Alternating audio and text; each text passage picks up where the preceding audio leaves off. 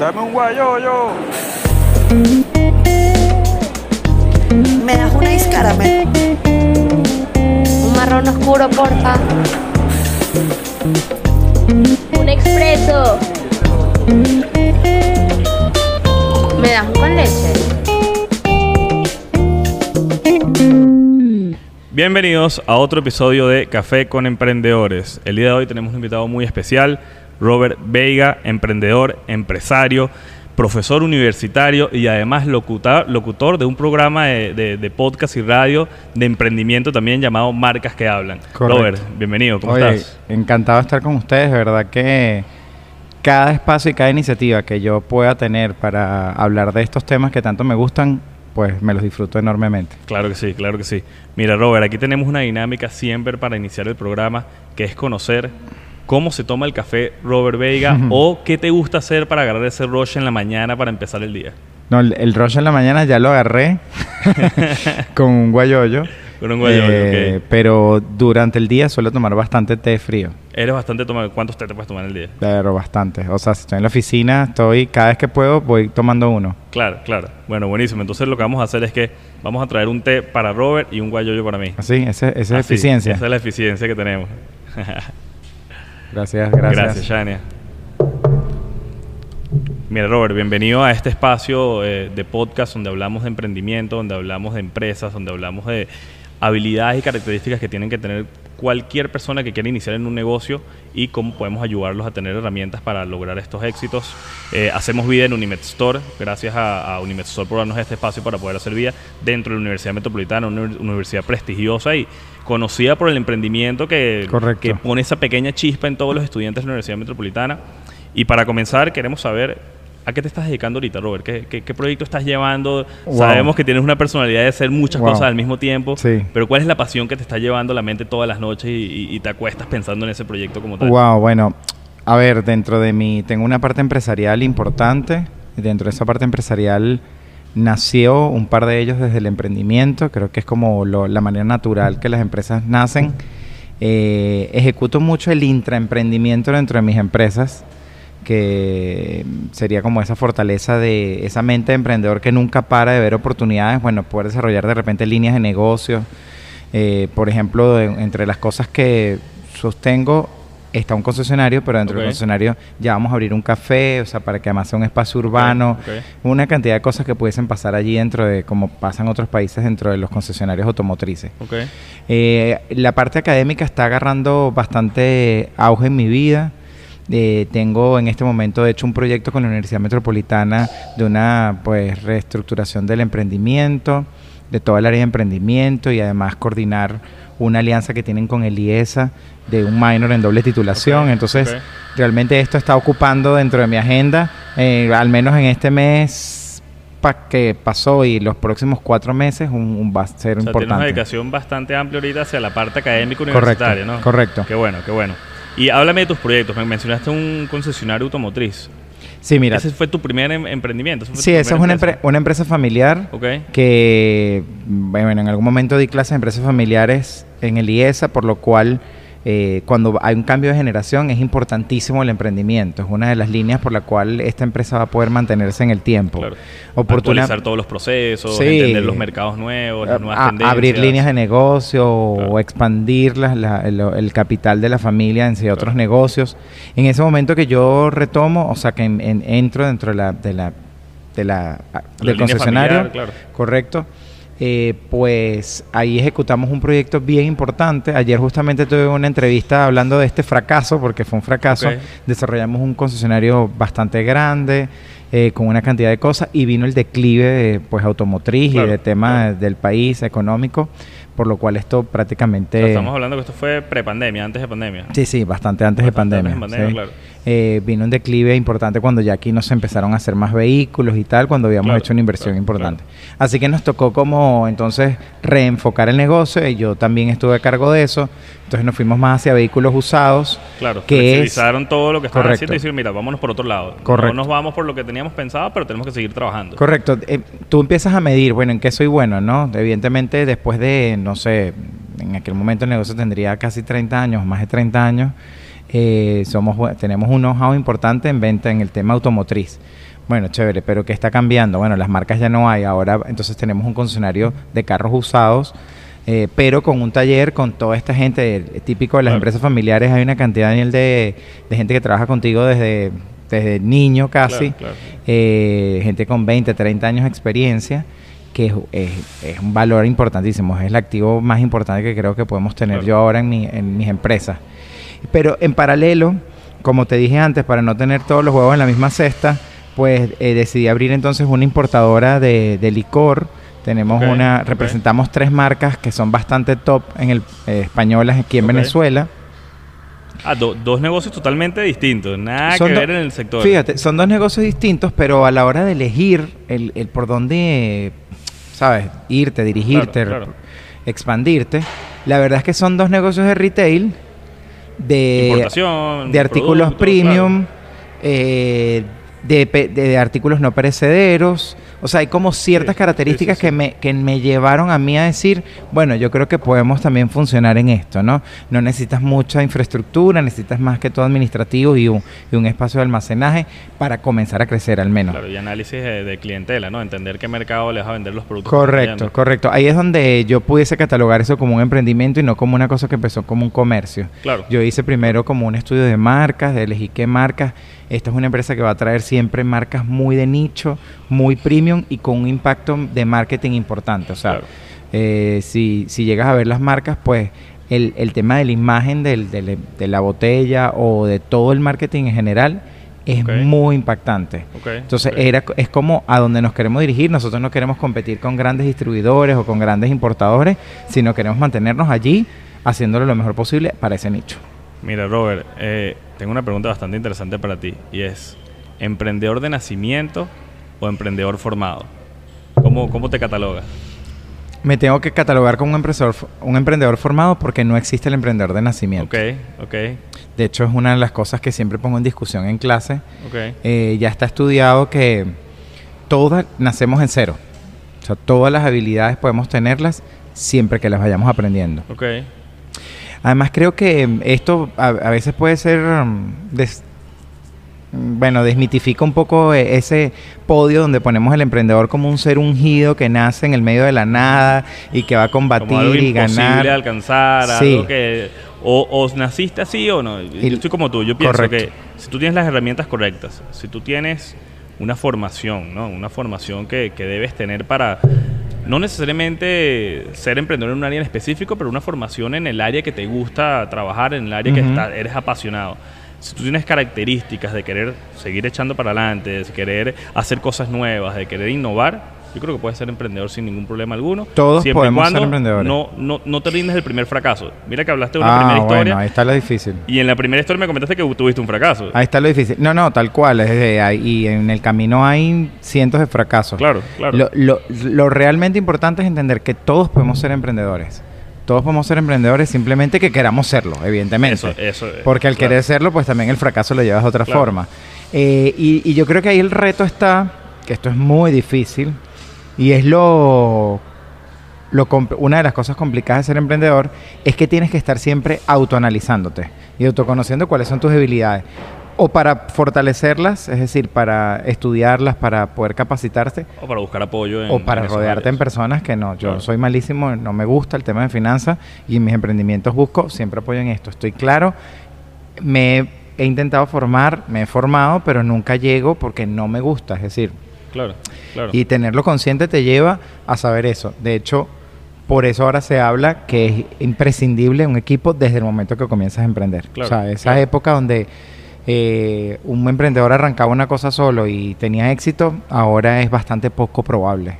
Creo que tienes, eh, ante la competencia, menos tiempo si trabajas con un equipo eficiente. O sea, logras tus objetivos en mucho menos tiempo si trabajas con un equipo eficiente y si tú no dedicas el tiempo a formarte en esas áreas que no manejas al 100%. Correcto. Si te buscas a una persona experta o que esté volviéndose una persona experta en ese área, quizás pueden crecer en conjunto y hacer que el emprendimiento salga a la calle mucho más rápido a que si tratas de hacer todo solo.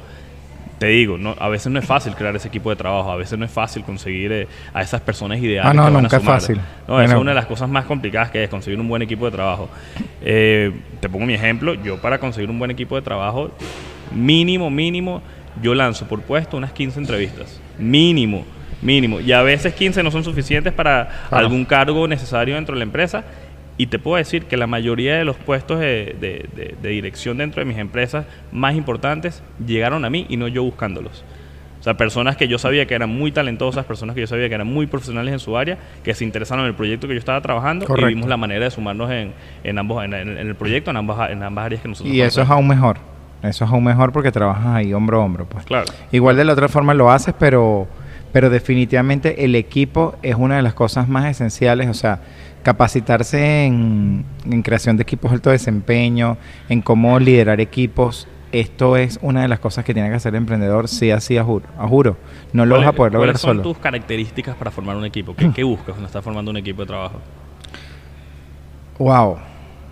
Esta pregunta nunca me la Importante, habían hecho, ¿no? Importante. Pero creo que con la experiencia, eh, porque bueno, las canas no son en vano, eh, hay algo que, hay dos cosas que me gustan mucho de, los- de las personas cuando están en mi equipo y es proactividad.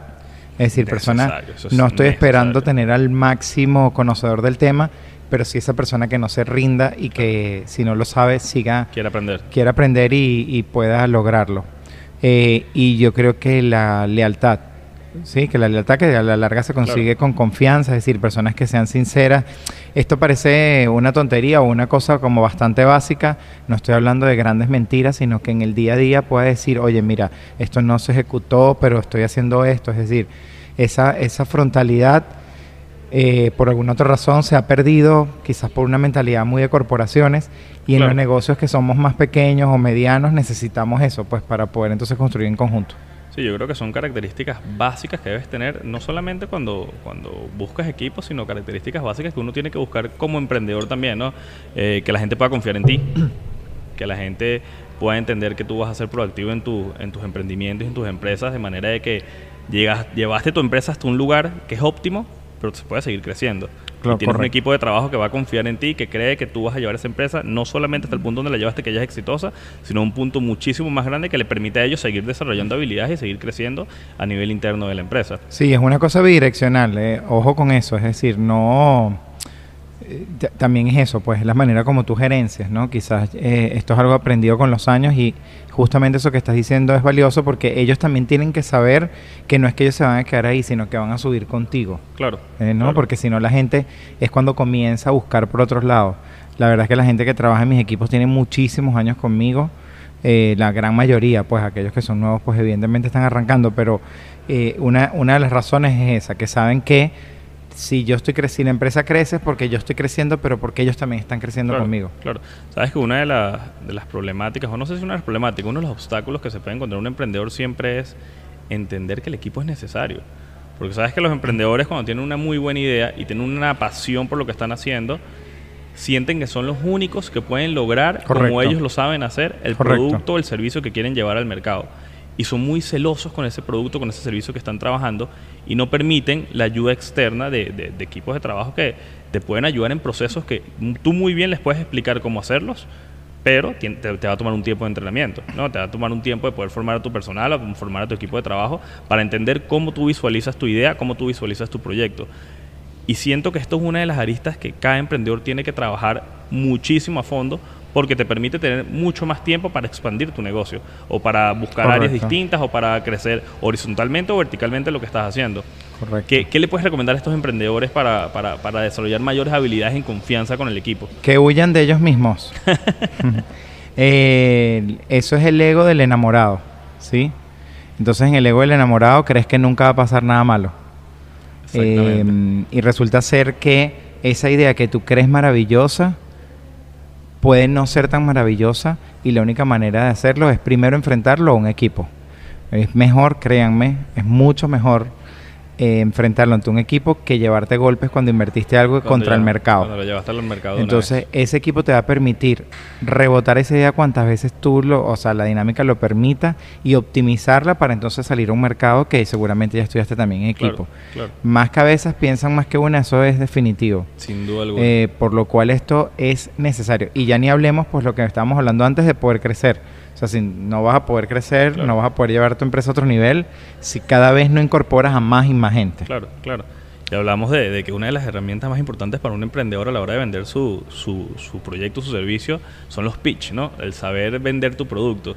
Y creo que un pitch tú lo tienes que practicar 500 veces antes de que la persona 501 te compre la idea. No- y 500 veces la puedes practicar con tu equipo de trabajo, con tus familiares, con tus amigos. O sea, son pitch que tienes que llevar a la calle día a día antes que alguien vaya a convencerse de lo que le estás vendiendo. Bueno, ya el pitch se está usando incluso para temas de marca personal, por supuesto, pero tiene unas herramientas tan profundas, o sea, ya está tan estudiado y está tan logrado las técnicas que pueden haber que tú lo puedes usar en tu vida personal para Claro, conquistar a alguien, claro, para claro. convencer a alguien que te haga algo. Es Claro. decir, eh, el pitch está llevándose a la... el, pitch, el pitch con la pareja también funciona. Tal cual, tal cual. O sea, el pitch es la palabra gerencial de la labia.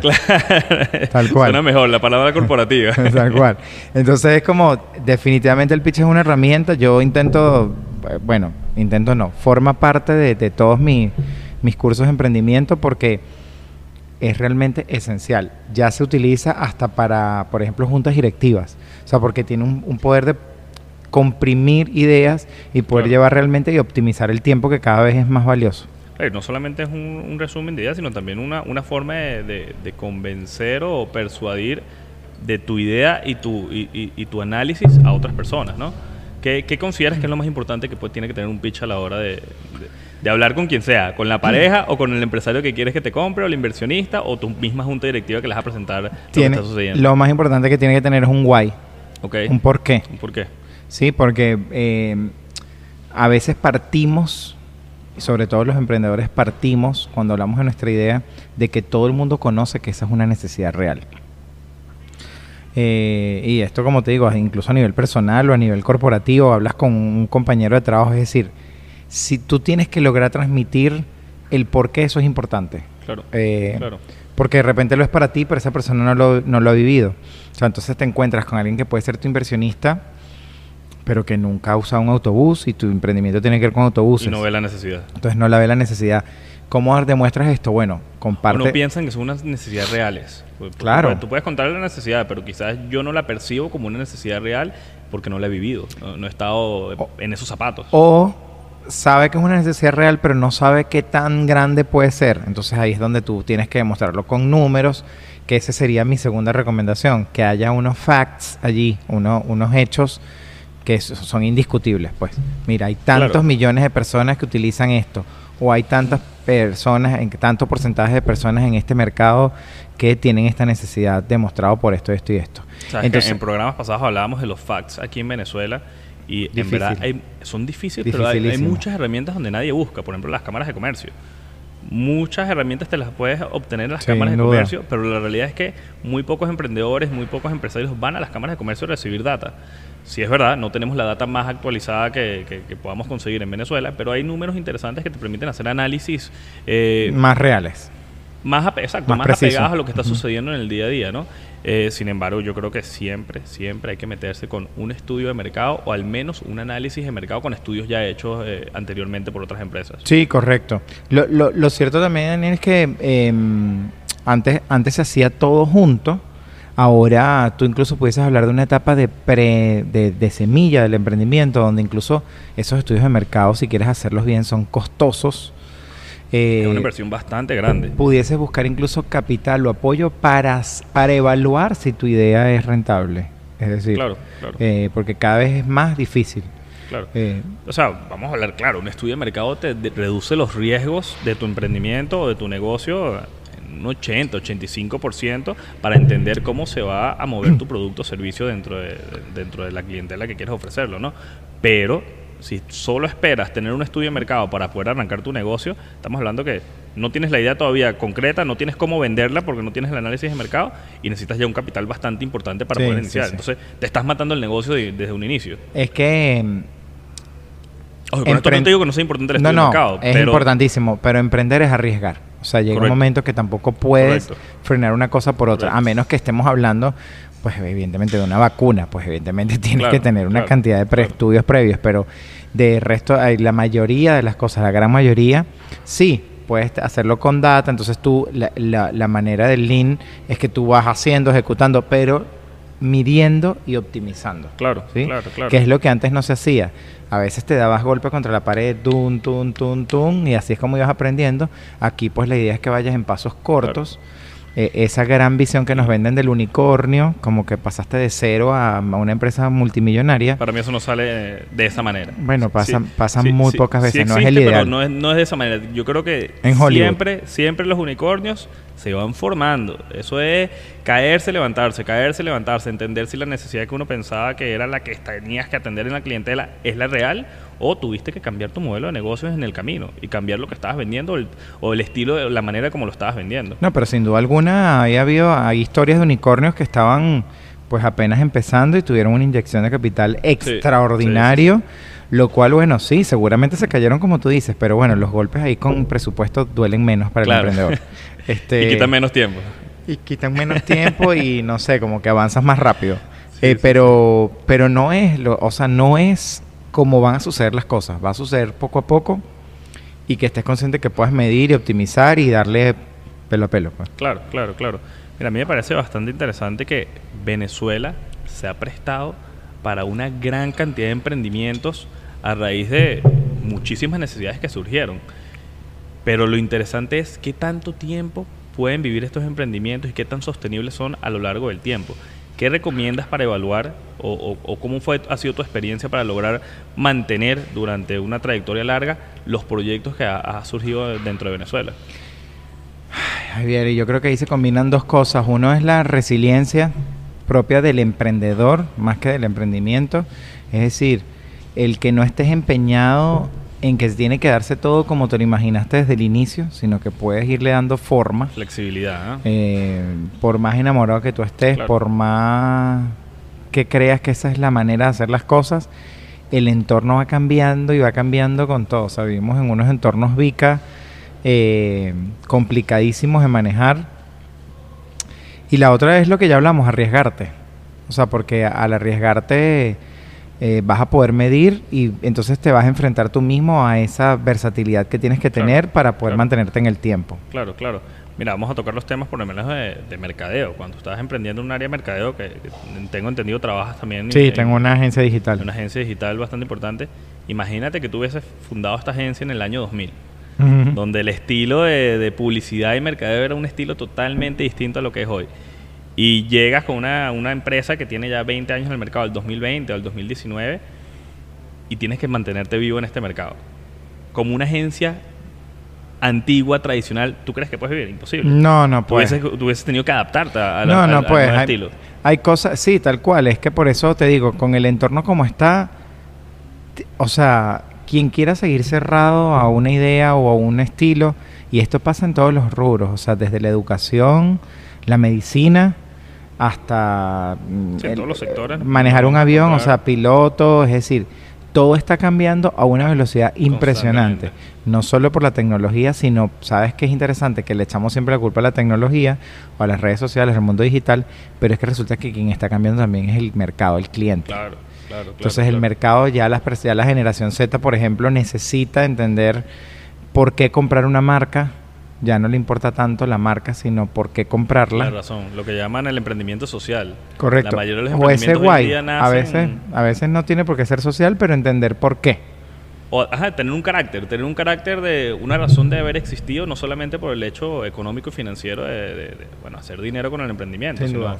qué estás ayudando o, Correcto. o- o qué estás O logrando. cómo se hizo. O qué estás solventando. Creo que hoy en día hay una generación que, como tú dices, busca más allá del producto en qué está colaborando.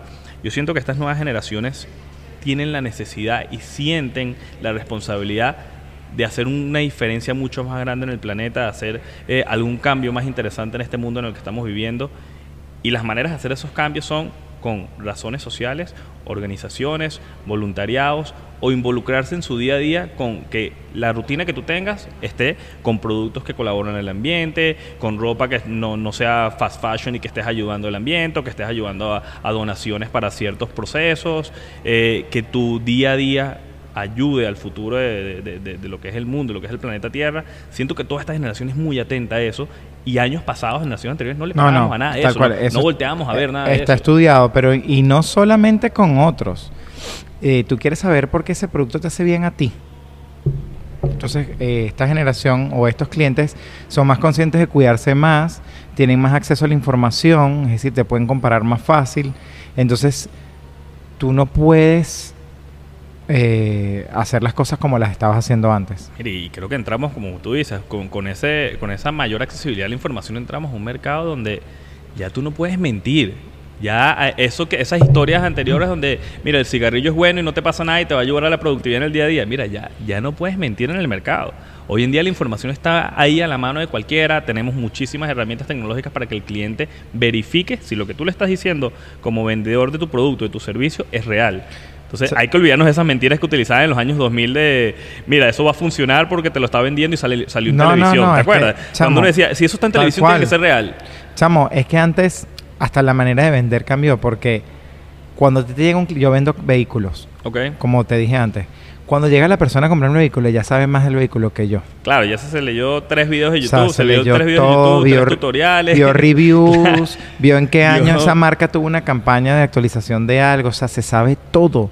Háblame de los unboxing. Dime los famosos que están en los unboxing en YouTube ahorita. Ahorita tú antes de comprar cualquier producto te metes en YouTube y ves un unboxing del producto que vas a Claro, es decir, tú no, no, no te... eh, ojo, esto pasa para todos. Es decir, ese, bueno, es el Buyer Journey, cambió por completo. Todos buscamos información antes o plataformas donde esto tenga reviews o cosas que nos permitan conocer más del producto. Claro, por eso claro. es el éxito de plataformas como eh, eh, Mercado Libre, Amazon. Es decir, porque Amazon, además tú puedes Libre, claro. comparar... Que hay una cantidad de plataformas que están emprendiendo a nivel nacional Es que- con el estilo Amazon, que lo tienes todo ahí. Mercado Libre. que lo tienes todo allí. Claro. O sea, tú ahí puedes elegir, ver los reviews, comparar precios, comparar productos, comparar, o sea, ves todo. Claro. Mira, Robert, nos vamos a ir a unas preguntas un poquito más personales. Venga, pero sí. antes vamos a hacer un leve break para recargar energías, para agarrar más café y volvemos, ¿ok? Tengo miedo. Gracias.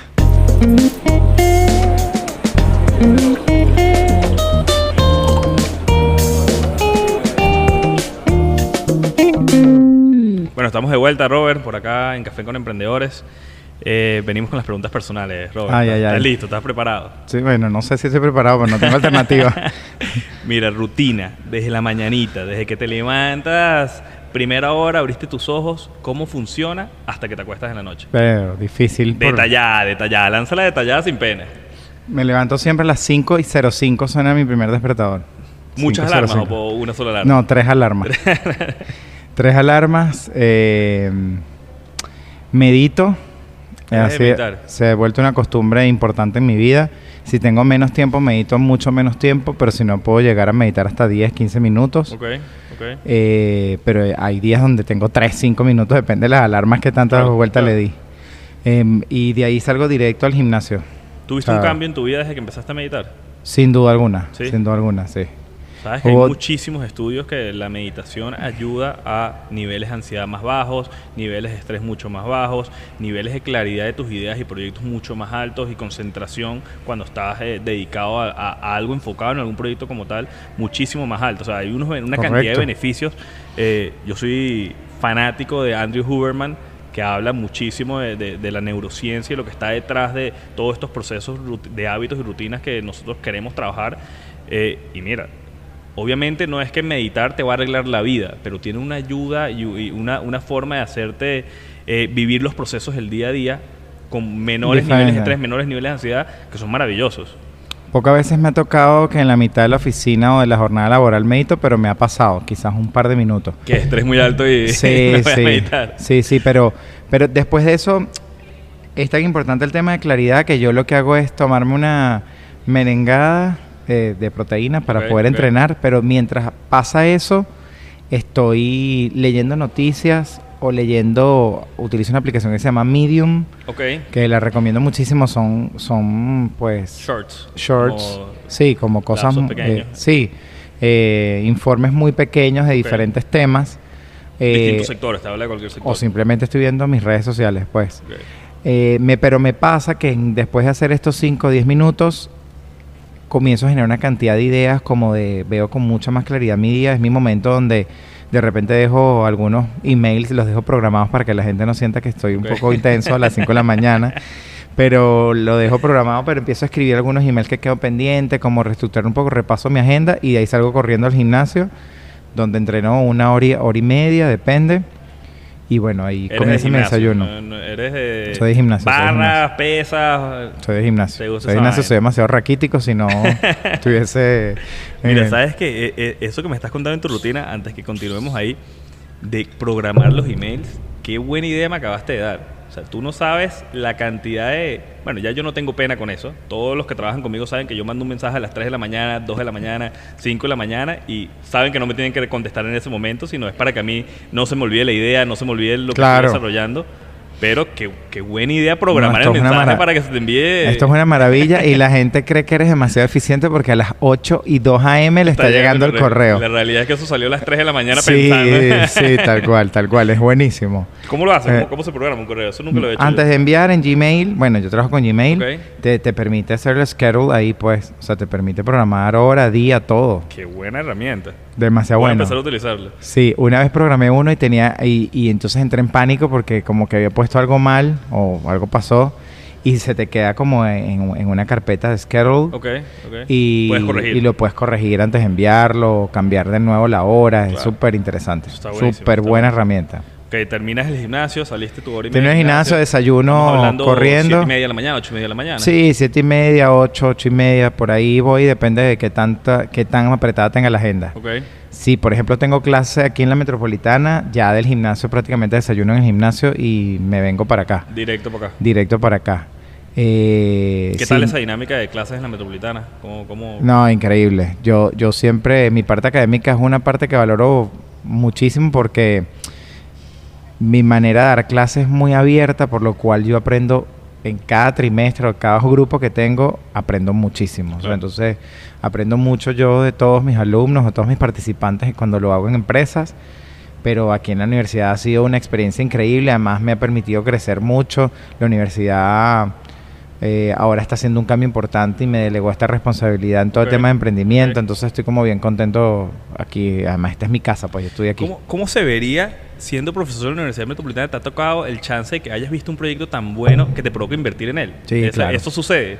Sí, sí, Sí, pasa. Me ha sucedido bastante. Ok, ok. Me ha sucedido bastante. Eh, lo que siento, es, bueno, a veces tú ves el proyecto, quieres invertir en él, pero los alumnos están eh, muy chamos como para querer llevarlo a cabo. claro. No lo ven como una vía, o al menos no en ese momento de su vida. Claro. Entonces, claro, si no hay interés de parte de ellos, pues ya tú no puedes No tampoco puedes ejecutar nada. Claro. Eh, y, y- y además... No le puedes quitar la idea tampoco. no, exacto, eso voy, pues. O sea, además hay una cantidad de ideas allí que tú dices, wow, No como esto no se me ocurrió a mí. Claro, Este, claro. Ojo, pero yo sí te voy a decir, yo soy partidario de que las ideas no son lo que hacen dinero ni son lo que triunfan. Sin duda, pero bueno. Las ideas son el primer paso, son la- la- lo, lo necesario para arrancar, pero eh, eso no te asegura nada. No, Tener una sin buena duda. idea no te asegura nada. Lo que sí te asegura es que la trabajes y la pruebes. Correcto. Y que la desarrolles. Ah, bueno, si en el camino no, no- no te dio a largo, está bien. Uno, yo creo que uno en su spawn de vida debe tener millones o miles de, de- de ideas y lo importante es saber elegir cuál es la que vas a desarrollar y cuál es la que... yo ahorita no, no me recuerdo la cifra, pero tenemos generamos no sé cuántas miles de ideas al día. Claro.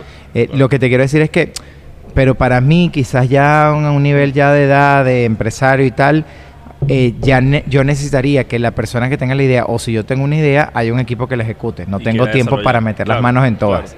Entonces puedo ir supervisando y dirigiendo, tal, afinando, pero ya tiene que haber un equipo ejecutor. Entonces, Claro. Ya igual la, la idea pasa para mí. El time management es muy importante a la hora de, no sé si solo emprender, sino a la hora que ya te vuelves un empresario, ¿no? Sí, sí. Creo que el, el lapso de emprendimiento empresario son aproximadamente unos 5 años, ¿no? 4 años. Ya lo redujeron a dos. Lo pasaron, imagínate, mucho más corto ahorita. Sí, ahora hay más competencia a nivel mundial. o sea, ya compites a nivel mundial, ya los entornos cambian, no solo en Venezuela, en todas partes del mundo el entorno Claro, es así. claro. Entonces lo- dicen que si tú logras que tu emprendimiento se mantenga durante dos años de manera regular, buena, no sé qué, ya eres, ya te puedes llamar empresario. Mire, y, y- y- y la edad para el emprendimiento? ¿Crees que no, hay no edad para emprender? No, no creo que haya edad para emprender. Estoy No totalmente de acuerdo contigo. Yo creo que tú puedes emprender tanto de chamo, y de chamo te digo no 20, sino 15 años si quieres, 14 años puedes tener un emprendimiento y, y puede ser una idea genial. Correcto. O también puedes tener una familia, tres hijos y tener 65 años y emprender. Sin duda. Ahí está Carlos alguna. Slim. Ah, que hizo una fortuna después de, después de viejo. Sin duda alguna, puedes emprender cuando tú quieras hacerlo. Mira, sales de tu clase en la metropolitana, estamos hablando ya 10 de la mañana, 11 de la mañana. Sí, 10 y, 10 y cuarto de la mañana salgo volando a la oficina y suelo tener pues la agenda bastante llena de reuniones con... Ok. Tengo la dicha, en la actualidad tengo como todas las empresas, o sea, las tres empresas en la misma, en la misma infraestructura, Ah, perfecto. por lo cual O sea, entonces... puedes estar ahí. Sí, termino agotado porque me saco como de repente salgo a una reunión y tengo que entrar en otra y cambiarme la cachucha ahí, pero, pero está chévere porque me, me alivia mucho el tema de los desplazamientos. Tu personalidad y tu característica en cada una de las empresas cambia. Sí, Tu cambia. forma de pensar y tu forma de desarrollar cambia en cada una de las Sí, empresas. sí, cambia completamente. Ok, Eh, Creo que eso es lo que, ma- lo que realmente me agota, porque me disfruto mucho el trabajo, me disfruto todo, pero cambia. Claro. Me, caso, me quito la cachucha de profesor, llego de repente al concesionario donde, bueno, tengo una posición importante, por lo cual el medio, como hablas con el cliente, todo es diferente Cambia todo, claro. a como cuando hablas con un, pre- con un cliente de la agencia digital. O sea, en la agencia digital estoy en un medio donde hay puros diseñadores gráficos, eh, community. Vamos a que pensar, creativos, hay que desarrollar, relájense, no hay presión. En el carro hay que vender. En Corre- el concesionario, no, no, mira, vamos, hay que vender, hay que atender clientes, hay que mostrar, hay que... Tal cual. Cambia la dinámica, ¿no? Aquí to- entonces, ojo, me, me cansa, pero al mismo tiempo me la disfruto y creo que es lo que me permite ten- mantenerme balanceado. Y yo me acuerdo de esa generación antigua que te decía que todo tiene que ser muy estricto y cuadrado, que todo tiene que ser, eh, mira, si trabajas en lo que trabajes, 8 de la mañana metido en la computadora desarrollando y a las 4 de la tarde te vas y ya no haces más nada. Hoy en día yo creo que Mira que los trabajos han evolucionado tanto Nosotros que tu lo- equipo creativo de mercadeo estoy seguro que no funciona si lo pones a trabajar en No, un horario no, no. estricto y mira, solo, solo trabajame en esta hora y me tienes que hacer estas tres tareas y hazlo ya. Para creo que mí- no, no funciona, no, Para mí ha sido de- una evolución como líder o gerente importante entender eso. Entender, entender eso ha sido importante. Porque parece mentira, pero hay un cambio generacional mío, o sea, que me considero todavía joven, eh, con 40 años. O sea, creo que allá hay un cambio generacional. Pero aparte del cambio es generacional... ¿viste? Eso, no, eso no es un tema de números. Pero tal- más allá de eso es eso mismo que tú estás diciendo, o sea, el poder entender que ellos funcionan de una manera diferente y poder manejar equipos. Y optimizarlo, poder optimizar la manera en que cada una de las personas de tu equipo trabajan. Si tú sabes que hay alguien que es un genio creativo a las 2 de la mañana, mira, mi pana, no, no me lo pongas a ser creativo a las 8 de la mañana. A las 8 de la mañana que haga las cosas operativas. Y a las 2 de la mañana, y haz que te entre a la oficina a las 11 de la mañana. Yo porque él te va a desarrollar un proyecto, una idea a las 2 de la mañana. Es que es tal cual, yo tuve, ese caso tal cual lo estás diciendo, tuve dentro de mi equipo de trabajo eh, a una diseñadora gráfica impresionante. Creo que es una de las diseñadoras gráficas más impresionantes que yo he conocido dentro de mi carrera, no solo como en la agencia digital, sino como cliente incluso. Claro. O desde que tenían los dos portales que hemos hablado. eh, y ella funcionaba de noche. Y no solo funcionaba de noche, sino que ella tenía un tema social. O sea, estas personas tan brillantes que tenía un tema social. O sea, claro. ella no podía relacionarse mucho, de hecho casi que casi que agorafóbica, no salía de su casa, todo era a distancia. Y Esa es otra, el tema de home office o, o venir a la oficina. Mira, yo creo que la, después de pandemia, que esto es un beneficio que nos dejó la pandemia, yo soy de ver más el vaso medio lleno que medio vacío, eh, entendimos que ese horario estricto laboral de estar en una oficina enfrente a la computadora no siempre es lo más óptimo. No estoy diciendo que a veces, a veces Sí, hay- funciona, hay- a hay rubros que es innecesario. Y hay sectores donde tienes que trabajar de esa manera. Pero nos demostramos que, primero, trabajos que decías en una jornada laboral de 8 horas, en tu casa, concentrado, las podías hacer en dos. En dos. O sea, una jornada de 8 horas la pasaste a hacer una jornada de 2 horas y le dabas chola sin desconcentrarte. chamo, mira, las últimas cifras que se están manejando en escuelas de negocios de Estados Unidos es que el, realmente el gerente eficiente o el gerente exitoso debería dedicar el 50% de su tiempo a él mismo, Claro. no a la oficina. Claro. Entonces, imagínate lo que estamos hablando. Es un cambio de paradigma importantísimo. Tú me lo dices y yo estoy viendo la estadística que me das y lo estoy viendo en la realidad. Tú, tú te pones a ver la mayoría de los casos de gerentes hoy en día aquí en Venezuela. Te invito a que lo hagan, váyanse y búsquense un pana que tenga alguna empresa y diga, ve, invítame un día a tu oficina, déjame sentarme en el silloncito al lado y no voy a hacer nada. Y tú te vas a dar cuenta que estos gerentes son gerentes muy capacitados que la mayoría del tiempo lo están utilizando para pagar lo que llamamos a pagar fuegos. Entonces se sientan en su oficina y cada 5 minutos, 15 minutos, alguien le está tocando la puerta. Le tocan la puerta, le tocan la puerta, le tocan la puerta, le tocan la puerta y son problemas que hay que resolver. Son eh, eh, Decisiones que tomar. decisiones que tomar, pero que en la realidad no le están permitiendo al líder, al gerente del equipo, desarrollar nuevas cosas o desarrollar eh, dentro de proyectos de crecimiento o mejoras de, proyectos ya existentes dentro de la empresa.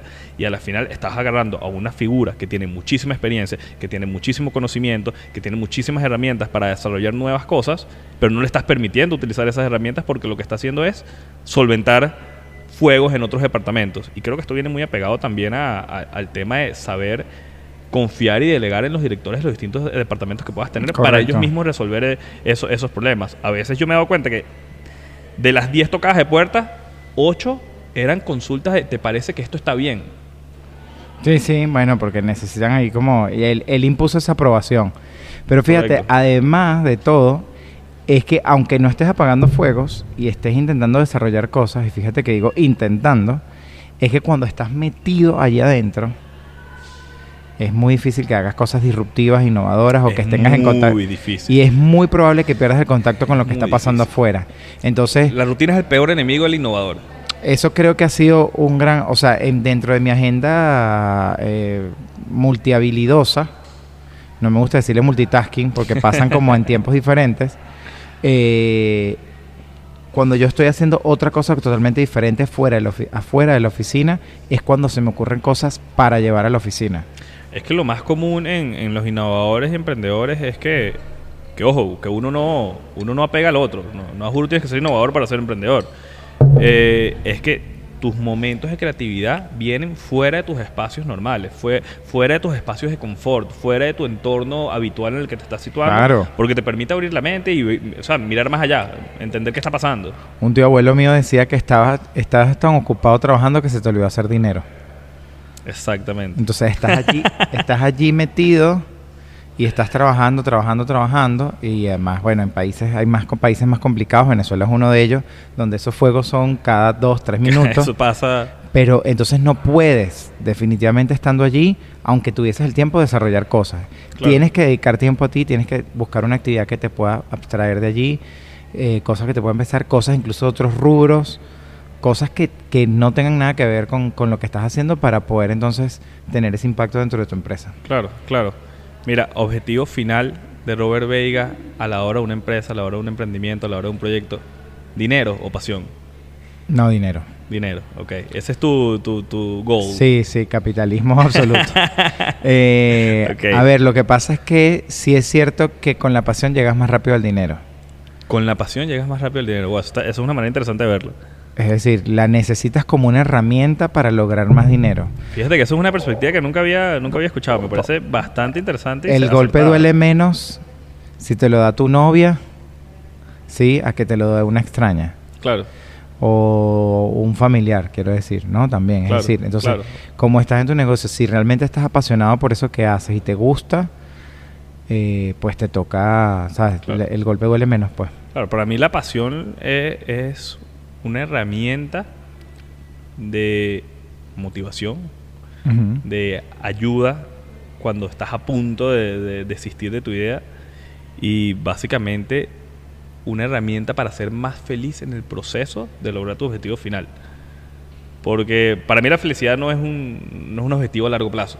La felicidad es un proceso en el que cada día que pasa, si estás apasionado por lo que haces, eso te va a llevar a que tengas felicidad por lo que haces. No, no va a ser una molestia esperar el momento que llegue el dinero. Bueno, o para mí el dinero tiene que venir. Si o va a ser una bien, molestia, pero menor.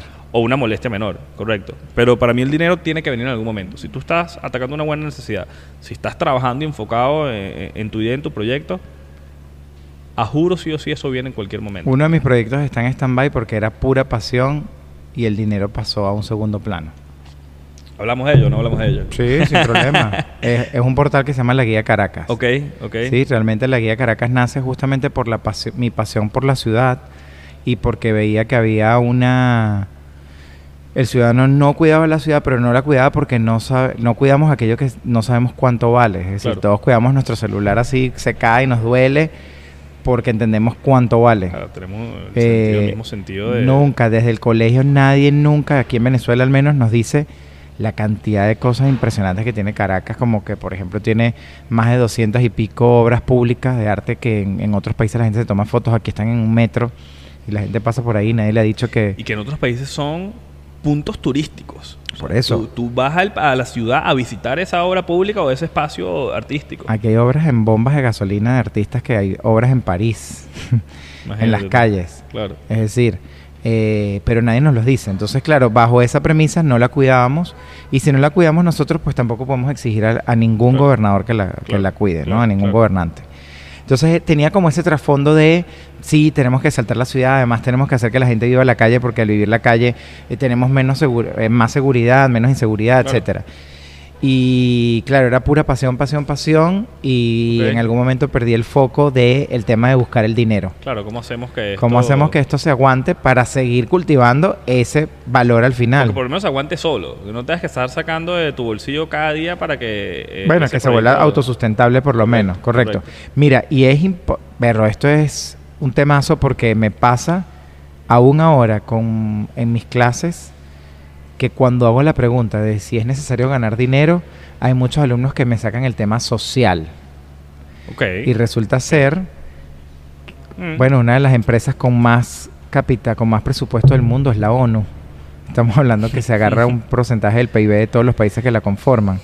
Es decir, cuanto, si tú eres social, cuanto más dinero ganes, a más gente vas a ayudar. Quizás tu objetivo final no es enriquecer. Pero No, si tu negocio no no, recibe pero es que tiene que- dinero, tiene no- que no- ser. No puede funcionar. Es que tu objetivo final tiene que ser enriquecer, porque cuanto más te enriquezca, más gente vas a ayudar. Correcto, correcto. O sea, la larga- Lo, lo que me refiero es quizás no, no es enriquecerte a ti para gustos personales. Ah, sin duda. enriquecer a tu empresa Bueno, para que puedas tener mayores herramientas para... para Maravilloso, pero fíjate que el foco tiene que ser enriquecer Generar, la empresa, generar generar, dinero, dinero, generar dinero, Tiene que ser generar dinero, si no, Mira, a, a más personas ayudas con un millón de dólares que con, que con sin 100. duda, o sea, sí. Cuando estás bien enfocado. Ojo, cuando tienes un enfoque de ayudar a personas, ayudar a gente, si tienes los recursos, vas a poder hacerlo. Porque también puedes tener un millón de dólares y no querer ayudar a nadie. y Bueno, te lo gastas en unos esa- Ferrari. esa opción también está chévere. te compras unos Ferrari y olvídate la cosa, ¿no? No, no, pero si es social, también tienes que pensar Sí, en dinero. Es sí, decir, sí, el tema de los números y en r- el, eh, la rentabilidad es importante en cualquier negocio. que tú puedes tener tremendo proyecto social, pero si no es sostenible, ¿de qué te sirve? O sea, o, o- o de qué manera crees que puedes ayudar a largo plazo sacando de, de- de tu bolsillo todos los días para ayudar? No hay forma. Quizás a algunas personas les funciona, pero a los que no, tienen que buscar de qué manera volver esos proyectos sociales Sin duda. sostenibles a lo largo del tiempo. Y a veces esto puede ser métodos de recaudación de dinero con, con empresarios o con distintas, distintas figuras de inversión que, que quieran aportar al sector social. Pero que estás buscando, dinero. estás buscando un enfoque al final monetario. Que parece mentira, pero somos humanos que nos programamos mentalmente y si no pensamos de esa forma, pues tenemos una alta probabilidad de que ese negocio fracase. Claro. Mira, volvemos rápidamente al mediodía de tu rutina. Ya saliste Ajá. de la clase, ya te fuiste para la oficina. Alm- no, ah, tengo mi almuerzo y normalmente sigo en la oficina. Religioso con los horarios de comida, ¿no? Eh, intento cumplir mis horarios de comida por un tema de... Estoy ahí como fajado en el gimnasio, así que estoy como... eh, intento Claro. cumplir con ellos. Pero, Claro. perdón. Pero el... El resto del, del, del día estoy también en la oficina o visitando clientes. Es decir, mi agenda se debate siempre entre reuniones con clientes de las diferentes tres empresas o del equipo. O... ¿Cuál es el tiempo ideal de una reunión para ti? Ah, qué difícil. Esto es un Ah. temazo porque la gente no... Sabes que hace poco Elon Musk, bueno, hace poco no, ya tiene, ya tiene un, un cierto tiempo en verdad, eh, básicamente baneó un día de reuniones en, en- en- en su empresa. O sea, dijo, los jueves no, es, no se hacen reuniones, los jueves son para trabajo operativo, trabajo operativo, trabajo operativo. Porque básicamente la opinión de él, que, que me parece que es una opinión bastante acertada, es que hay muchas reuniones ineficientes. Que No, son bueno, reuniones que pueden durar hora y media, dos horas, pero el problema a resolver en la reunión está solventado en 15 minutos. Sin duda. Y se extiende y se extiende y se extiende y divagas en, información que, que es innecesario. Entonces, ¿cómo, cómo optimizas una reunión? ¿Cómo- Bueno, ahí hay un tema de ver, difícil aquí de, porque hay un tema cultural y de educación donde tú entras a la reunión y normalmente no entras en el tema de una vez. no, es, Entonces y si lo haces, hablamos- eres maleducado. Sí, exacto. Tú Entonces- llegas a mostrar la propuesta una vez, es un maleducado y aquí Correcto. en Venezuela quizás te llega al fracaso en vez del éxito ir directamente al tema. O sea, la gente necesita unos minutos donde, ¿sabes? Habla de, de la broma, del Vamos último a- capítulo de la serie que, te, que se vio, de la noticia que encontró. Es decir, es como una ¿Para dónde cantidad de cosas. rumbear ahí. ayer? Tal cual. Entonces es como. O ver o que, que, que esa historia que montaste en Instagram, es decir, necesita Sí, esos sí, minutos. Sí. No estoy hablando en reuniones con clientes que siempre en la, en la parte de negociación pues sí debe haber como un bound inicial allí con el cliente y te tocas algunos temas. Estoy hablando de reuniones que deberían ser operativas y vamos al grano dentro, y tal. dentro de la misma oficina, dentro de la misma oficina que tengas que hablar de, mira, las tareas del día de mañana. Yo, vamos a hacer aquí el schedule de mañana, vamos a hacer nuestra rutina de mañana y llegas y antes de hacer la rutina son 15 minutos hablando de cualquier otra yo cosa. encontré soluciones como me compré unos auriculares que van por aquí afuera, ¿sabes? Que son como de hueso, ¿sabes? Aquí creo. Y entonces puedo ir escuchando mensajes de voz y todo mientras estaba hablando, pues. O sea, Mira, porque- yo me he dado cuenta que el uso de audífonos, por ejemplo, yo, yo a veces cuando estoy en la oficina me pongo los AirPods y a veces no estoy escuchando nada. Claro. Pero el uso de audífonos da una percepción de que estás en un momento que no me puedes quitar mucho tiempo porque tengo los audífonos puestos y No, quizás estoy pero escuchando claro, algo. estos van por afuera, estoy en la reunión, mientras a la gente habla algunas bana- banalidades o yo estoy escuchando algunos mensajes de voz Claro, o cosas claro, que pueda... claro. Pero sí, pero yo, yo me doy cuenta que da una percepción de cuando alguien viene a comentarte algo, tiene que ser muy eficiente porque te vio con audífonos puestos y dijo, no, ya va, debe estar seguro en, un No, mensaje. no había importante". visto mucho eso, entonces me voy a llevar los grandes. te lo digo, eh, hace un cambio, hace un cambio. Mira, vamos a hablar de, de dinero. Ajá. La realidad del tema, la preocupación más grande de todos los emprendedores, el dinero. ¿Qué tan difícil fue para ti hacer recaudaciones de dinero para tus proyectos? No o, hice- o- o- o te, te llegó... No hice recaudaciones de dinero, fue todo orgánico. Ok, ok. Y sí fue con mi propio cre- fue con mi propio crecimiento. Ahí hay un gran tema porque en esa misma unicornio que hablamos antes nos vendieron que siempre tiene como un ángel inversor o como un fondo de inversión que te inyecta no sé cuántos millones y, y te rescata de ese plan que te iba a llevar 10 años. Pero también hay unos grandes inversores que pueden ir creciendo que son tus clientes. Claro. Entonces, otra manera de crecer es que tú crezcas de manera orgánica, pues va a ser más lento, va a ser más rudo, pero la verdad es que en ninguno de mis proyectos he tenido eh, inyección de afuera.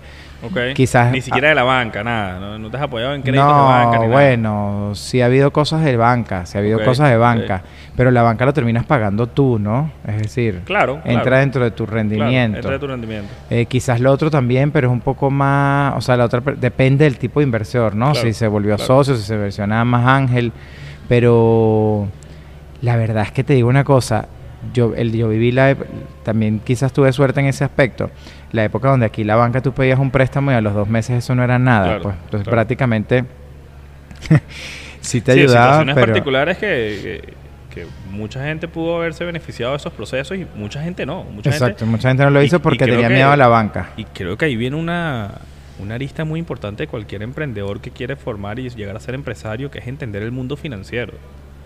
O sea, mucha gente no tenía idea de cómo funcionaba la De banca en ese momento y, y simplemente no entendía que un crédito se evaluaba y podías llegar a pagar el 5% de lo que fue ese crédito. O hasta menos, hasta, Hasta menos, menos. diría yo. Y creo que la educación financiera para cualquier persona que quiera emprender es muy importante. Con esto no te digo es que sal y haz un magíster de una vez en finanzas, no, no, no. Pero no, tienes que estar un poco loco para hacer eso. tienes que tener... Yo voy, yo voy en esa arista, pero... bueno, por eso. Sí, pero, pero tienes que por lo menos entender lo- los principios básicos de las finanzas y Ah, entender sí, sí. cómo van las finanzas apegadas al negocio que tú quieres montar. No todos los negocios necesitan una estructura financiera igual, pero por lo menos lo básico, entender un plan de negocios, entender un retorno de capital, entender los puntos de equilibrio, entender por lo menos si vas a irte con un inversionista, de qué manera le vas a ofrecer a este inversionista el retorno de su capital que te está dando, entender que si tienes opciones de banca privada, qué tan distinto es el costo de capital de banca privada contra el de un inversionista y cuál te conviene a ti como negocio. Correcto. Son puntos muy claves que tienes que saber a la hora de salir a buscar apoyo. Sin duda alguna, no siempre como emprendimiento, como tú bien lo dices, vas a necesitar ese apoyo. Quizás si lo haces de una manera orgánica, para mí es lo ideal. Para mí, eh, y lo hablábamos en programas anteriores, tienes que Bueno, no sé si lo ideal, pero es una vía, pues. yo creo que tienes que ser muy propio con tus negocios.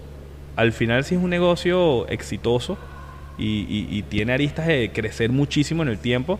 Cuando llegas a tus 5 o 6 años con la empresa y una empresa que tiene ya un capital 10 veces el valor de cuando la creaste, es muy distinto tener un socio mayoritario Sin a ser tú el único dueño. Yo ayer en la, en la conversa esta que estuve con Eliesa, había una, un- una experiencia de, bueno, de un venezolano que se fue a vivir a Colombia.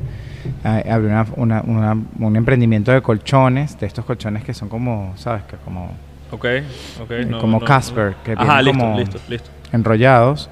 Eh, tuvo unas, unas ruedas de inversión importantísimas, le inyectaron 20, 50 millones de dólares y lo estafaron. Y quedó, Ah, quedó en cero. O sea, su empresa que estaba valorada en tantos millones de dólares, a la noche a la mañana quedó en cero y quedó en la ruina. Wow. Es decir, hay una cantidad de riesgos que no vemos, pero no los vemos porque nos han pintado que ese es como el panorama Claro, ideal. Claro, claro, Eh, claro. hay- hay- hay- está muy en tendencia ahora hablar de alianzas. Creo que también antes eso no pasaba y ahora como emprendedor tú puedes buscar negocios paralelos o negocios que ataquen mercados que tú no puedes llegar y crear alianzas donde ambos crezcan, sea un ganar-ganar. Claro.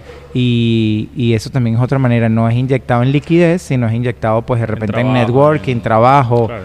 eh, know-how de una... Quiero a veces hacer... lo que mismo llaman lo que llaman sweat equity, ¿no? Que es el conocimiento para, para tu negocio. Así es, así es. Entonces, bueno, por ahí sí he estado como... eh, no sé si es un tema que mi familia es gallega y estoy como un poco más atado al trabajo. Es como que tengo que trabajar, trabajar, trabajar. Pero el tema de no ha habido como una inyección importante de capital desde afuera. Claro, claro. Mira, tecnología y emprendimiento. Ajá. Ahorita está sucediendo eh, una ola de nuevas herramientas que pueden ser el mejor amigo del emprendedor como también pueden ser el enemigo. Vamos a hablar de, inteligencia artificial. Vamos a hablar de inteligencia Lo voy a artificial. poner bien entonces. ¿Qué opinas de, de- de la inteligencia artificial en el mundo del emprendimiento?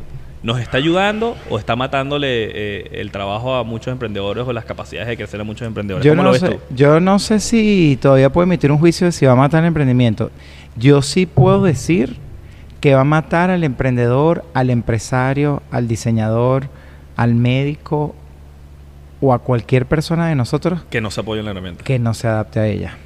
O sea, eh, las cosas no llegan y se van, llegan y se quedan. Por muy disruptivas, pasó con el celular, pasó con grandes avances como el Internet, es decir, donde la gente pasó con Facebook, que la gente decía eso no... Es decir, las cosas llegan, van optimizándose o por lo menos van adaptándose a los mercados, pero esto llegó para quedarse. Y esto es mentira. eh, o sea, yo y te digo una cosa, al inicio yo pensaba lo contrario. Es decir, yo decía, ver, esto es peligroso. Y cuando salió Elon Musk diciendo, mira, esto, eh, y no sé cuántos científicos afirmaron una carta para decir que había que frenarlo, yo dije, no, Esto es está yendo verdad. muy rápido. Y tal, sí, esto es peligroso. Y Da miedo, da, da- da cierto miedo, pero yo ya que- en la agencia estoy a sacando cosas, con, o sea, haciendo ejercicios. No he sacado todavía pero cosas es que para es clientes. lo que te digo, te puede ayudar creativamente. O sea, es una herramienta que te ayuda a, a- a- a generar procesos creativos Sin duda. que normalmente pensábamos que necesitamos a un ser humano detrás Sin del duda, proceso creativo. Sin duda, mira lo que pasó ahora con la, eh, no sé si lo viste en la noticia ayer, Ok. el ganador del Sony Award, eh, Photography Award, Ok. ganó con una foto y cuando le fueron a dar el premio lo rechazó porque confesó que había sido con inteligencia artificial la foto. De verdad. O sea, imagínate el nivel. Entonces, la duda, tuvimos un debate ayer en la agencia bien interesante porque yo decía, ¿será que el jurado de este concurso no está al día con la herramienta? Porque, por ejemplo, dentro de mi agencia yo tengo ahorita ya contratado a una persona que es bastante experta en IA, o sea, que está como bastante al día. Y él inmediatamente dice, mira, yo apenas vi la foto, dije, esta foto es inteligencia artificial, por esto, por esto, por esto y por esto. Es decir, ¿será entonces que esas personas que están siendo jurados ya no están al tanto de esto? Es decir, Puede ser- esto, puede esto va a pasar, razones. esto va a pasar, se tiene que un ponerte. proceso de adaptación O que- le abres una, tardar, eh, ábrele de una vez una sección y decir que, que es una, Correcto. ¿sabes? Participen por fotografías de Nominados inteligencia a artificial. inteligencia artificial porque esto va a pasar. Claro. claro. Y, mm, por ejemplo, la foto esta que se hizo viral del Papa, las fotos virales Ajá, del Papa. la- con- las distintos Sí, sectores con del Papa que. Nike y tal. Buenísimo. Yo, yo, yo decía, wow, esto es increíble. O sea, como, porque además la foto está súper lograda. Muy real. Fíjate tú Te digo que una cosa, yo le muestro eso a un señor, mis abuelos, mi pasó, tío, se volvió, se volvió un fake news. y me dicen que, que- imposible, ¿cómo el Papa se va a poner ese- esa, esa ropa? ¿Me se volvió lo- un se lo fake creen. news. Claro. Y el hecho es que, fíjate tú que investigué los prompts que usaron para esto. Porque yo decía, además, yo no sé si has probado, pero tú pones cualquier cosa y te sale eh, personas sin manos, sin pies. O sea, es dificilísimo. Sí, sí, sí, o sea, sí, la- eh, sí, está, está muy bien logrado, pero tienes que Mira. ponerle los prompts.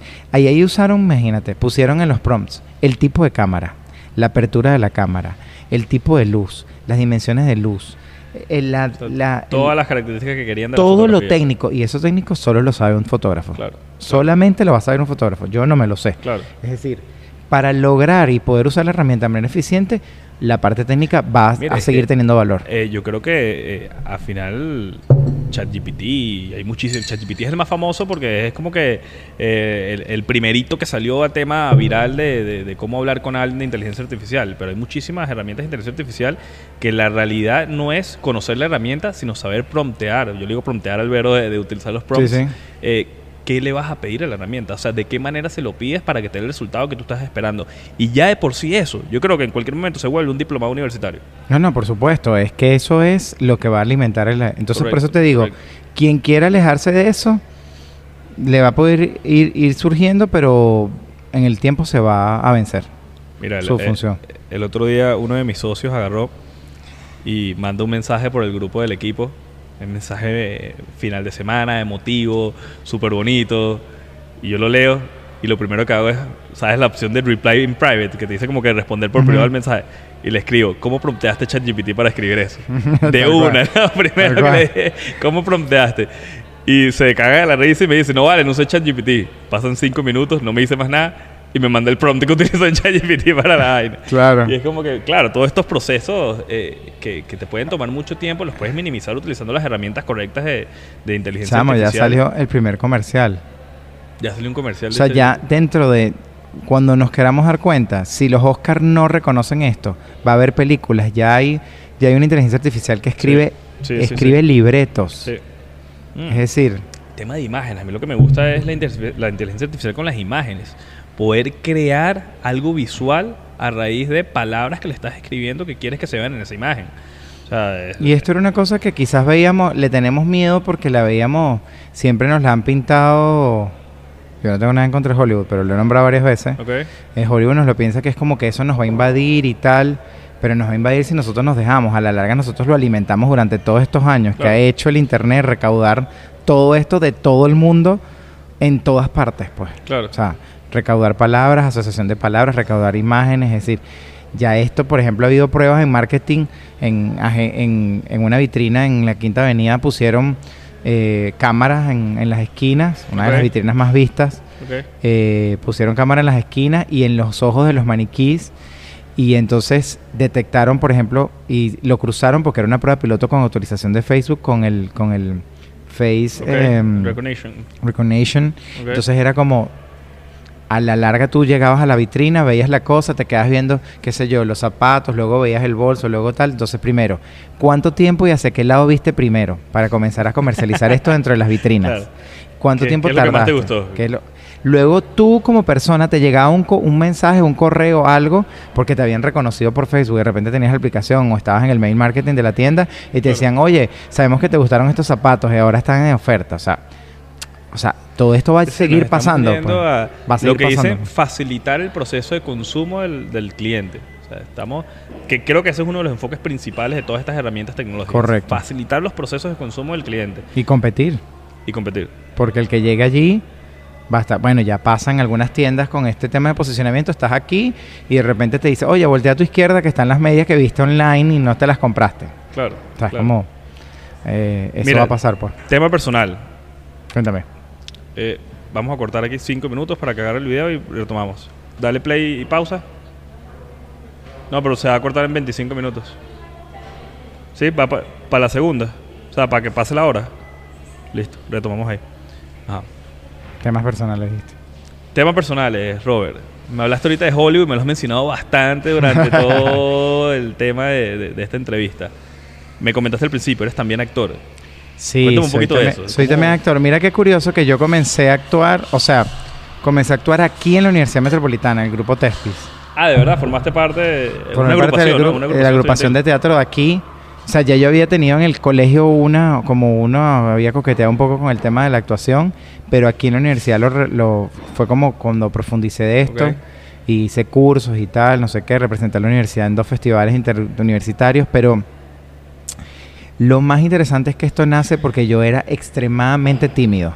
O sea, extremadamente tímido, te quiero decir que cuando yo llegué a la universidad no hablaba con nadie, absolutamente Ah, nadie. de verdad. Lo que se nadie. sentaba en la feria No, no, a, me- a comer solo, ¿no? Sí, sí, me costaba, bueno, no entraba ni a la feria. Ah, ¿en O sea, serio? Era un tema de introversión importante. O sea, Entonces, fue como una herramienta para ti. Comencé a hacer teatro para poder Desarrollar este, esa desarrollar habilidad. esa habilidad Claro. y, y los cursos oratorios que daban en la universidad. Y comencé a hacer todo esto. Y definitivamente la actuación llegó para quedarse en mi vida. Hubo unas pausas que yo hice cuando estaba Claro, que sin las claro. tesis de aquí, en la tesis del máster. o sea, siempre las tesis te complican un poco más la vida. Pero me ha llevado a, a obtener herramientas como empresario importantísimas. eh, y me ha llevado a autoconocerme para conocer muchas cosas de mí. Cada personaje es como enfrentarme a, a ver qué de mí tiene el personaje o qué no tiene Claro, o por claro, qué, etc. claro. Y ¿Y bueno, de qué manera a- hablar y comunicar a la hora de, de- de estar con Correcto. distintos tipos de clientes No, no. y distintos tipos de sectores, ¿no? es importantísimo. Hace el año pasado me invitaron a una ponencia para decir qué le ha traído mi mundo artístico, mi mundo empresarial y fue Ah, como sentarme a llevar esto a blanco y negro y poder determinar cosas. Entre una de esas es la agenda. A- a- porque- aquí te voy a lanzar una. Claro, Te voy a claro. lanzar una. Dígamela. ¿Pasión o dinero? El tema de, de la no, actuación. pasión, ahí es pasión. Ahí sí es netamente pasión. Ahí sí es puro pasión. ¿Es netamente pasión? Sí, lamentablemente aquí la, ver- la verdad es que es, eh, Es difícil monetizar. es muy difícil, es muy difícil. Yo he hecho teatro, he hecho cine, ya he hecho tres, tres cosas de cine. eh, y la verdad es que es prácticamente absurdo pensar que vas a vivir de eso. Hay Claro. gente que lo hace, pero porque está todo el día haciendo cosas, ¿no? Y creo que dentro del tema de la actuación, eh, creo que más están monetizando hoy en día los influencers que los propios eh, actores eh, de, de películas. bueno, ya, ¿no? ya que estamos en confesiones, también soy influencer. También es- Bueno, eso dicen algunas marcas. eso dicen algunas marcas. Te han Y- contratado, te han contratado para... No, sí, me contratan, soy embajador de varias marcas. Ah, pero, ¿en serio? Pero es rarísimo saber que esto es consecuencia, que creo que es lo que siempre resalto, del autoconocerte. Es decir, de poder decir, esto es una debilidad. Para mí la timidez era una, ah, una debilidad que no me iba a permitir alcanzar las metas como yo las veía. Claro. claro. Y yo dije, yo tengo que trabajar en esto cuanto antes. Eso nunca cambia, tienes ahí como una introversión, eh, pero sí te permite. Entonces tienes que estar, volvemos a caer en lo mismo, el gerente tiene, el gerente, el emprendedor, o tú como persona, como profesional, si estás en una empresa, tienes que estar siempre reevaluándote. Y una manera de reevaluarte es de repente sacarte de la rutina para poder llegar a, a- a conclusiones tuyas. Claro, lo que me gusta de esta conversación contigo es que me estoy llevando eh, una importancia muy grande en lo que es tu formación personal antes de salir a, a- a desarrollar proyectos y a desarrollar ideas, ¿no? O sea, le, le dedicas mucho tiempo a tu formación interna antes de salir a aplicarlo en los proyectos que haces. Es que no hay manera, es que, mira, se, a- se habla de las empresas, se habla de los emprendimientos como unos entes que caminan solos eh, y no entendemos Son que humanos los que están detrás de cada uno son de las humanos que están detrás. Es más, la- la- por eso se ha humanizado mucho más el gerente, se ha vuelto vulnerable. Antes un gerente no preguntaba, es un tema que por cierto lo hablaremos miedo, otro día. Un miedo a los gerentes, un miedo a los jefes que... Correcto. Entonces ahora un gerente te dice, mira, yo no sé de esto, ¿cómo harías tú esto? Claro. O sea, eso no pasaba antes jamás en la vida. El tema de la vulnerabilidad en particular es un tema que podemos hablar, pero en otra charla, porque eso sí Larga, me, quedo es pe- larga. me quedo pegado. Eh, pero el hecho es que cuanto más te desarrolles tú, mejores resultados vas a tener en tu empresa. Claro. Y por supuesto, por ejemplo, soy certificado como coach ontológico. Es una de las cosas que me cambió la manera de hablar con la gente, de escuchar a la gente. Yo no lo hago, no, no me certifiqué para hacer este pues sesiones de coaching, aunque tuve Sino que hacer, tuve que hacer muchas para- para... certificarme, Claro. eh, por- porque además esto es por la FICOP, o sea, el proceso es Claro. súper rudo, pero es un proceso interesantísimo porque te ayuda a verlas, a ver que hay juicios, que nos movemos con perspectivas diferentes, es decir, una cantidad de cosas que te ayudan a entender el cliente, te ayudan a entender los equipos de trabajo, a tu manera personal, es decir, unas herramientas maravillosas. Yo de hecho doy muchas de estas herramientas a mi clase y es más, se las doy a mis empleados porque bueno, ya hay colegios en los colegios de primer mundo que ya hablan de educaciones de, de vanguardia como Suecia, dan esto desde el preescolar. Claro, claro, O sea, desde el preescolar debería haber una materia de autoquererte, por ejemplo. claro. Eh, Eso no pasa, pues. Sí, sí, sí. ¿Cómo empezó tu formación, Robert? Ya en estos minutos finales de la entrevista, ¿cómo, cómo, ¿qué recomiendas para, para el emprendedor de, de tu ejemplo? ¿Cómo comenzaste tu formación académica?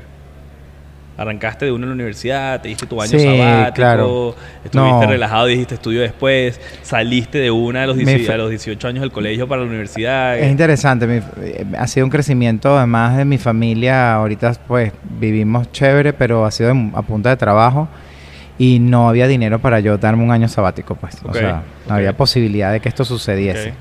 Eh, Eso es un tema interesante. No sabes la cantidad de conversaciones que hemos tenido aquí en este mismo lugar de años sabáticos. Hay mu- Yo- yo mucha creo gente que que, dice que en es muy Venezuela es importante y mucha gente que necesario. dice que tienes que arrancar de una. No, yo, yo creo que es necesario a pesar de que yo no lo pude tener. Ok, yo sí creo que es necesario. Y además lo vivo porque a mí me llegan alumnos ahora, sobre todo en segundo tercer trimestre, que la verdad es que de repente con un año más de experiencia y viendo otras cosas afuera, porque, bueno, sí, Venezuela ahorita tiene un cambio importante, pero, pero falta mucho. es Claro, decir, afuera claro, ya hay claro, muchas cosas en otro nivel. Mira, no, no podemos ser ciegos. Tenemos Correcto. que entender que hay procesos en otros países que se están haciendo mucho más eficientes y Correcto. se están haciendo mucho más, más de una manera más rápida que lo que lo podemos Sin estar haciendo en. Venezuela. Y si nosotros, esto no es decir que somos malos y ya, esto es ver de qué manera podemos No, traer no. esa información. Más bien es ver las oportunidades. Correcto. Y cómo mejorar ciertos procesos que aquí quizás no lo hacemos de la manera más óptima y, y ver afuera. O sea, Es- siempre, yo creo que siempre hay que explorar afuera. Es que lo maravilloso para el emprendedor aquí es que estamos reple donde te voltees hay una oportunidad, donde te voltees. Pero sí, de- después de eso yo empecé mi universidad e inmediatamente, bueno, ¿Dónde estudiaste? Aquí en, la- estudié en la Metropolitana, este- estudié ingeniería de producción, saqué dos Ah, ¿tú eres ingeniero de especializaciones. producción? Sí. Ya somos colegas entonces. Ah, qué bien. este, o sea que pensé que me ibas a echar el chiste ese del, del- océano y. Menos Un mal. mar, un mar de conocimiento. Menos mal, menos Ayer mal. lo eché tres veces, para que sepa. Ayer estaba reunido con a un egresado aquí también de administración. Estábamos viendo unos laboratorios aquí en Caracas. Y empezamos a hablar un poquito de producción. Lo primero que yo saco cuando hablo de producción Sí. es, tú sabes que eso es un mar de conocimientos. Con... Pero es maravilloso. Sí, yo, se le recomiendo a todo el mundo que quiera ser gerente porque realmente Claro. es maravilloso. O sea, Claro. te da una visión 360 de todo de una manera como... Una manera de pensar estructurada increíble. O sea, no sé si te pasa, pero yo todo lo vuelvo un esquema, yo todo lo vuelvo... O sea, Yo todo lo, lo- lo organizo y lo estructuro de la manera que a mí me lo enseñaron a hacerlo en la Correcto. universidad, como si fuese una planta, como si fuese una, una- Correcto. una fábrica de algo. Cualquier proyecto, cualquier desarrollo, cualquier idea, yo la veo de esa manera.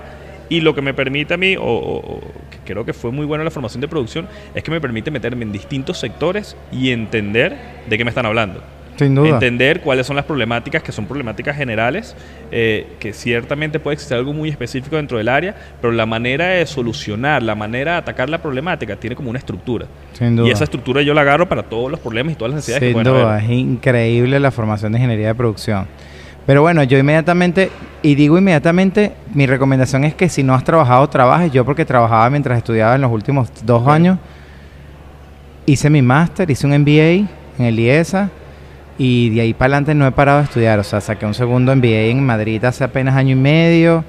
Eh, bueno, ese era de Di- Digital Business. Ok, ok. Eh, y he hecho 1200 cosas.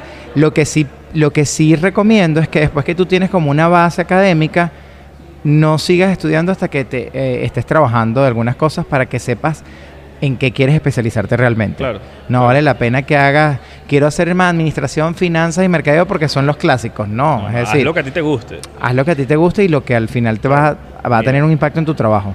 Eh, en mi experiencia, en lo que me sucedió a mí, para mí haber estudiado, yo salí del colegio, estudié una vez también, yo mi el año sabático, ni siquiera fue un año, fue un par de meses sabáticos después de haber eh, salido de la universidad. Y para mí lo hubiese hecho al revés, pero ¿por qué? Porque cuando estaba en la universidad recibí muchas herramientas que podía aplicar en mi trabajo. Yo trabajé mientras estaba estudiando, yo, yo trabajaba en la Claro. fábrica familiar mientras estaba estudiando y podía agarrar estas herramientas y aplicarlas. Pero siento que si yo hubiese estado en un momento que ya quería montar mi negocio a la par de lo que estaba recibiendo las herramientas de la universidad, eso es inmediato. O sea, tu, tu práctica de, de la teoría que recibes en la universidad la vas a aplicar en tu negocio. Sin duda. Y me pasó con las maestrías. Cuando hice las maestrías, Buenísimo. todo lo que recibía de la maestría lo aplicaba en mi negocio. Y era un día a día de práctica constante de, mira, recibí información nueva, la aplico, recibí información nueva, la aplico. Ojo, eso es algo in- interesante lo que estás diciendo, porque yo a mis alumnos, de, cuando doy temas de posgrado, les digo, no vayan a salir corriendo a aplicar todo esto. Es decir, no todo es aplicable. No todo funciona para cada negocio. Y, todos los negocios y en. Venezuela hay que tienes que hacer adaptaciones, pero sí, Sí, te da sí, el, sí, el conocimiento para tener la apertura de de repente poder llevar a tu empresa al nivel donde lo vas a poder aplicar. O lo que yo llamo tropicalización. Sin duda. Traer esa herramienta internacional, esa herramienta académica y ver cómo en tu empresa se adapta esa herramienta. No te estoy diciendo que todas las herramientas van a funcionar para tus empresas, pero por ejemplo temas de business plan. Plan de negocio lo tienes que tener sí o sí, aplícalo en todo lo que hagas en tu vida. O sea, incluso la estructura del plan de negocios, aplícala cuando vayas a comprar los televisores de tu casa y cuando vayas a remodelar tu casa. Sin O duda. sea, para todo deberías aplicar eh, eh, ciertas herramientas de esta eh, Básica. de, de estas sí, de esta formación. Pero tropicalízalo, ¿no? todo va a entrar, no siempre vas a tener Claro. eh, todos los insumos y de repente hay cosas que tienes que ob- obviarlas, pero tienes por lo menos el grueso de lo que es Y la no siempre la empresa está en el momento ideal para aplicar la herramienta. O sea, siempre hay momentos, siempre hay oportunidades y tienes que saber cuál es la que tienes que agarrar para esa. para Yo de ese hecho negocio. diría casi nunca está en el momento. Exacto. O sea, pero si ya tú sabes que esa es una herramienta que tú quieres aplicar, incluso al intentar aplicarla ves que te falta y eso te va a ayudar a llevar la empresa a ese nivel. Claro, claro. Mira, Robert, eh, estamos ¿Viste? pasadísimos de la hora, Ah, te sí. lo digo, pero sé que el público se va a llevar unas ganas de querer conocer más, de querer saber muchísimo más. Los invito a que te sigan en las redes sociales, cómo te pueden conseguir. Me siguen en Instagram como arroba rob-now, rob-now o a través de LinkedIn también pongo muchísimas cosas académicas o gerenciales, por allí estoy un poco más activo en ese área. Espero poder tenerte en otra otra sesión de, sin duda, de claro que podcast sí. aquí. Creo que tenemos muchísima información en cuál divagar. Ya le dimos el abrebocas a, todos los que nos están escuchando de cuál fue tu experiencia personal, cómo hiciste tú para superar obstáculos, cómo hiciste tú para proyectarte a seguir haciendo cosas nuevas. Y hay muchísimo en lo que podemos podemos Claro, ir a no, detalles, hablam- pero no hablamos del programa de radio, no hablamos No de hablamos- vulnerabilidad, no hablamos de un poco de cosas. Hay muchísimas cosas que podemos seguir explorando. Cuando Pero quiera. hoy, muy buena la conversación, muy amena contigo. Agradecido que hayas venido al programa el día de hoy. Siempre vas a ser bienvenido por estos espacios. Gracias. Y con esto vamos a cerrar el programa de hoy. Ya saben que pueden seguir a Café con Emprendedores en arroba café.conemprendedores, eh, mis redes sociales personales, arroba Dani Álvarez Acerraf. Y todo lo que necesiten a través de la tienda oficial de la Universidad Metropolitana, que la pueden conseguir en arroba Unimed Store, que gracias a ellos estamos en este espacio, el- espacio el día de hoy. Genial, por cierto. Y los invito a todos a que sigan a Robert, sigan escuchando su programa de radio que es bastante interesante. Habla también de muchos emprendimientos, tienes a muchos invitados interesantes ahí, que creo que siempre recibir información de invitados y empresarios va a sumar para cualquier desarrollo personal que cada quien esté sí. teniendo y conocer las experiencias que otros han vivido. Claro que sí. Muchísimas gracias. Gracias a ti y a todos. De verdad encantado de poder tener este espacio. Gracias. Dame un guayoyo. Me das una iscaramel. Un marrón oscuro, porfa. Un expreso. ¿Me das un con leche?